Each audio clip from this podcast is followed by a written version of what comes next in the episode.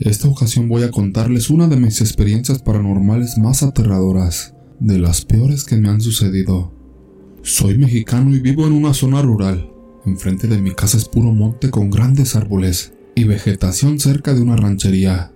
La gente de los ranchos tiraban basura en partes del monte y a mí me gustaba indagar, ya que en ocasiones tiran cosas que pueden ser útiles a otras personas. Uno de esos días me encontré un llavero de peluche que era de un personaje muy popular en ese entonces. Estaba muy bien conservado y al ser muy popular quise llevármelo para ponerlo en mi mochila. Y eso hice.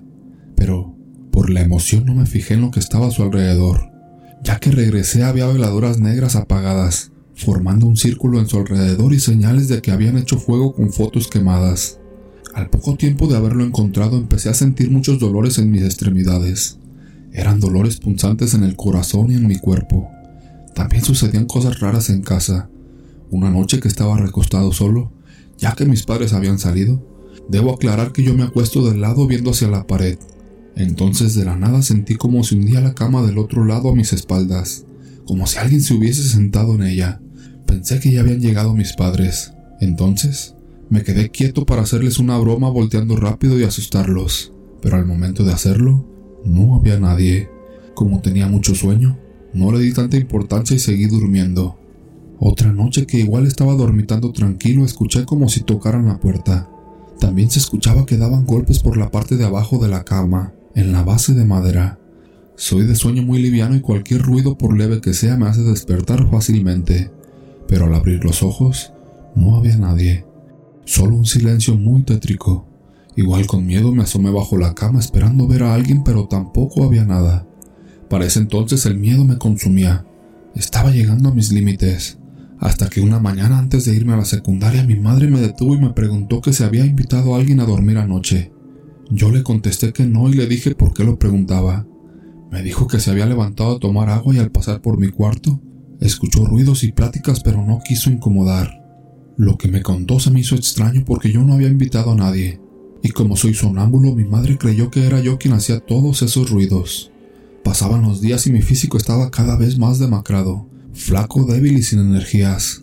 Una vez, cuando volvía de secundaria, mi madre me esperaba sentada, y al llegar me habló diciendo que teníamos que hablar.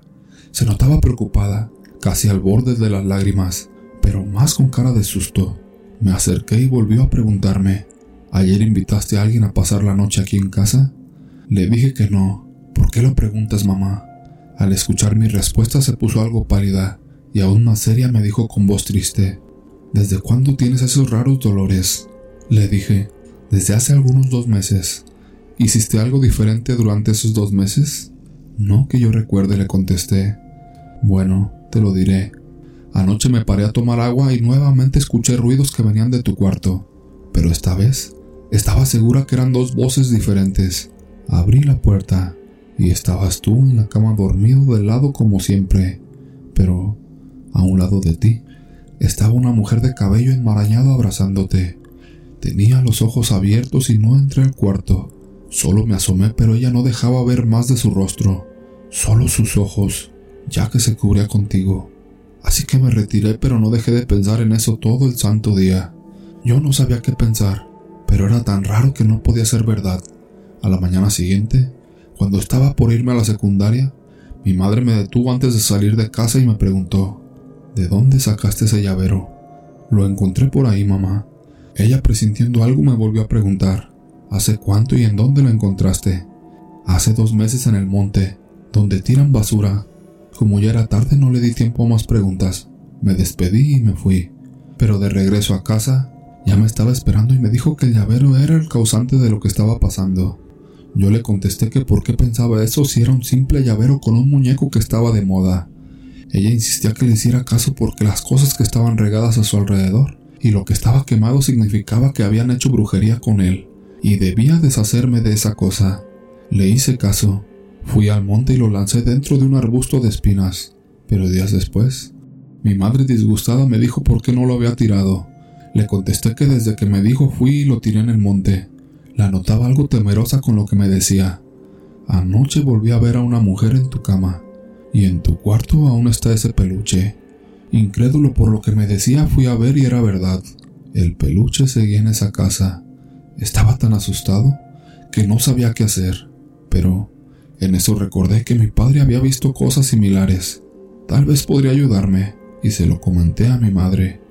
Cuando mi papá llegó del trabajo me escuchó atento todo lo que le conté, y él a su vez empezó a contarme una historia real que pasó ahí en el rancho. Hace tiempo ahí vivía una señora ya grande de edad. Tenía una bola de cristal solo por decoración, pero nadie sabía de dónde la había sacado. Sin embargo, ella decía que desde que la tenía pasaban cosas raras dentro de su casa. Vivía sola y asustada buscó ayuda en el pueblo. Luego, algunos se reunieron con ella tratando de ayudarla. Después de platicar un rato se juntaron en la sala de la casa. Hicieron un círculo de protección y pusieron la bola en medio.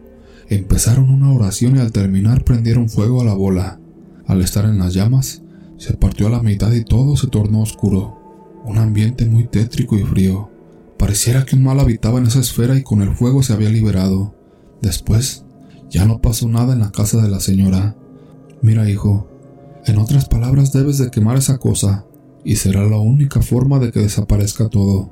Convencido por el consejo de mi padre, tomé el peluche, esperé a que fuera de noche y a la hora indicada. Usé un poco de gasolina para que se quemara más rápido, pero por las prisas olvidé hacer la oración. Así prendí el cerillo y lo puse en la parte humedecida con gasolina, la cual hizo una llama muy grande pero extrañamente poco a poco se fue apagando. A pesar de ser solo un muñeco de peluche, con miedo miré que no se había quemado mucho. No podía creer lo que veía, pero ahora no había duda. Se trataba de una brujería.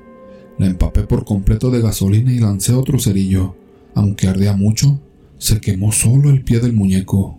Así seguí, se quemaba lento y por más grande que era la llamarada, no hacía mucho efecto. Casi había gastado una caja entera de cerillos y toda la gasolina para quemarlo, hasta que solo quedaron los ojos y por fin cenizas. Creí que por fin me había librado de esa maldición. Podía dormir tranquilo y todo parecía estar normal, pero no fue totalmente así, ya que hoy en día aún me dan dolores punzantes en el pecho. Después de esto pensé que ya no pasaría nada que tuviera que ver con brujas, pero al parecer nuevamente me equivoqué, porque después sucedieron cosas muy feas.